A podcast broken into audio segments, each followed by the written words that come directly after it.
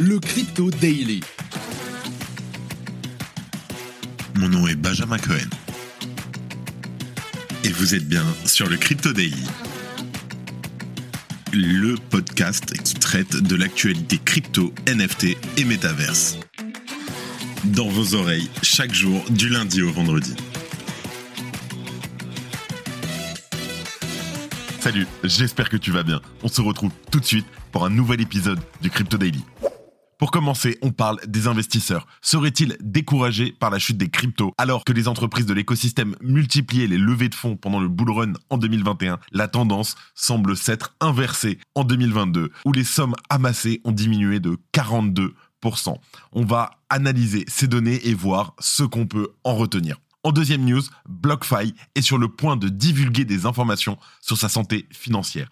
La société avance dans sa procédure de faillite et elle joue la carte de la transparence pour essayer de rassurer ses créanciers et les régulateurs.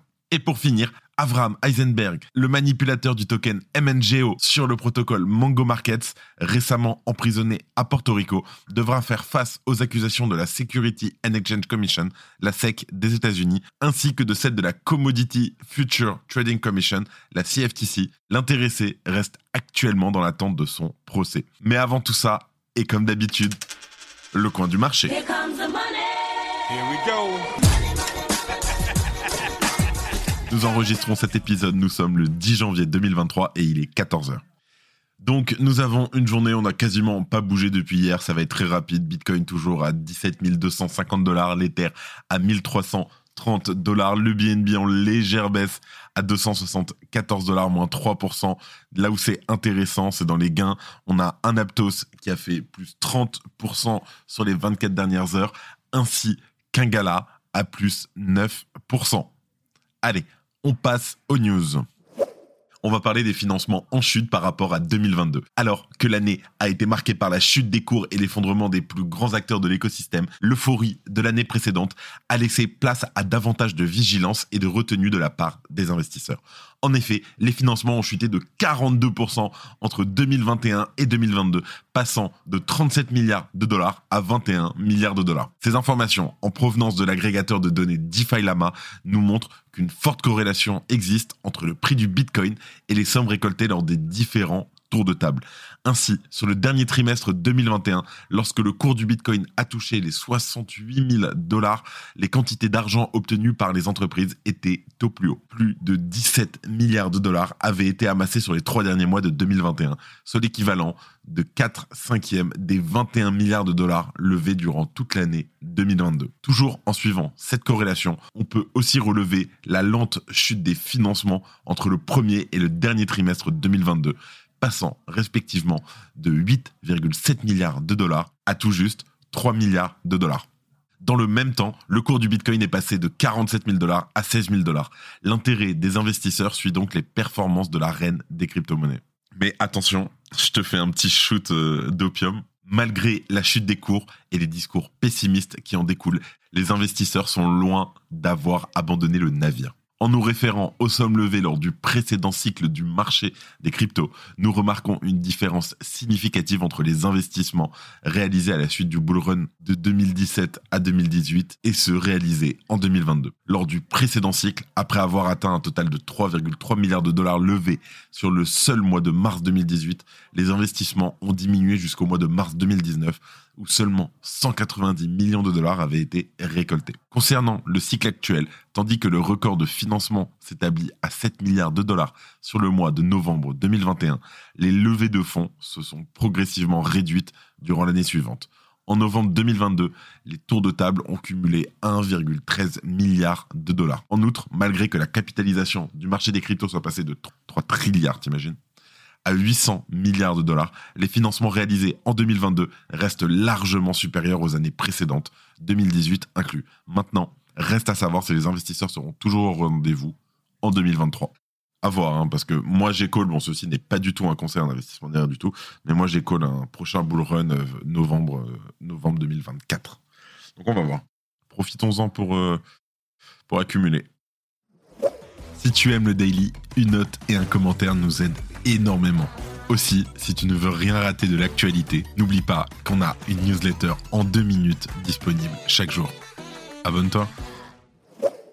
On passe à la deuxième news, la faillite de BlockFi. Donc BlockFi se met à nu et dévoile ses finances. Dans un trade qui est sorti hier le 9 janvier, BlockFi a annoncé que l'entreprise allait déposer ses annexes relatives à son actif et à son passif auprès de la Cour le 11 janvier. Les documents contiennent également des informations sur les paiements que la société a effectués au profit d'initiés ou d'autres parties prenantes avant qu'elle ne dépose son bilan. En attendant de pouvoir accéder à ces annexes le 9 janvier, BlockFi a mis à la disposition du grand public un document qui contient les points saillants relatifs à la procédure de faillite de l'entreprise. Dans cette présentation, la société affirme que depuis sa première audience de faillite au mois de novembre de l'année dernière, elle a contacté 106 acheteurs potentiels au niveau national ou international. BlockFi chercherait ainsi des investisseurs qui souhaiteraient acquérir une partie ou la totalité de la société. L'entreprise prévoit de déposer une motion pour demander l'approbation du juge pour les procédures d'appel d'offres lors de l'audience du 30 janvier prochain. Outre ces détails relatifs à la recherche d'acheteurs potentiels pour l'entreprise,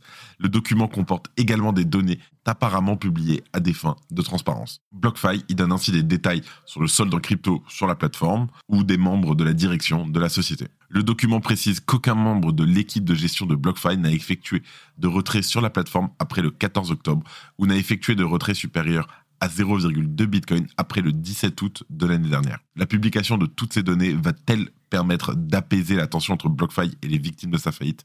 La société essaye de faire bonne figure malgré les récentes révélations de certaines pratiques de la société avant sa banqueroute. On se rappelle quelque temps après l'affaire de l'UST, BlockFi a fait le mauvais choix d'accepter l'aide de SBF et de FTX plutôt que la proposition faite par Nexo et depuis que sa faillite a été officiellement annoncée fin 2022, les langues ont commencé à se délier.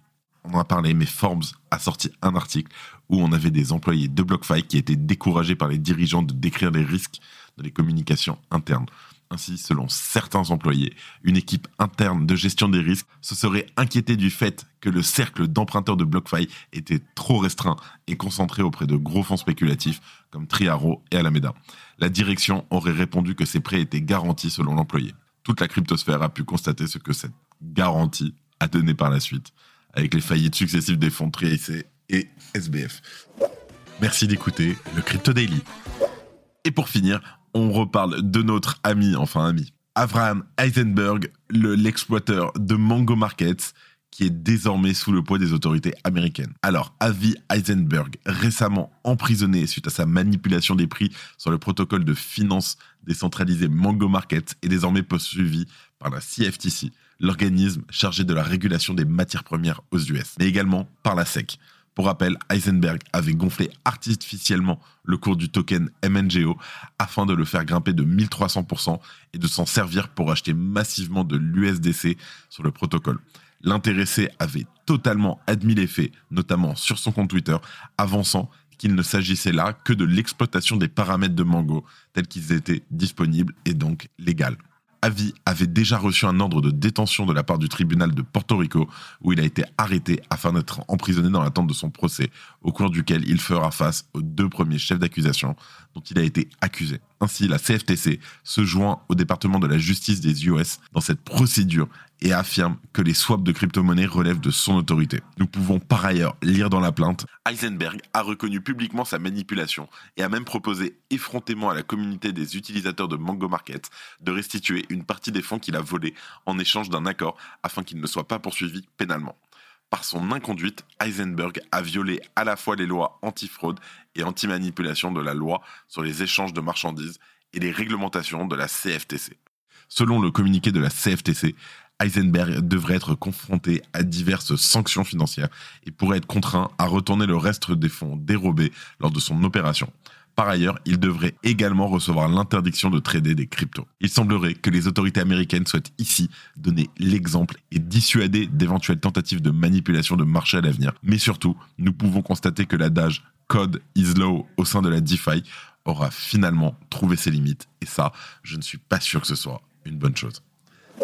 Avant de passer aux news en bref, je tenais à vous annoncer une grande nouvelle en effet, nous avons conclu un partenariat avec Coin Academy. Merci à eux de leur confiance.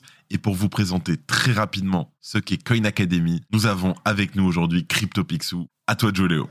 Hello l'équipe, c'est CryptoPixou, très content aujourd'hui de vous retrouver sur le Crypto Daily et surtout très content de vous officialiser tout simplement un partenariat entre le Crypto Daily et Coin Academy. On a décidé de soutenir l'initiative de Benjamin pour faire un petit peu plus connaître tout simplement le Crypto Daily, donc notamment en l'affichant sur le site et en le relayant sur Twitter et surtout bah, de pouvoir faire des collaborations ensemble sur toute l'année 2023.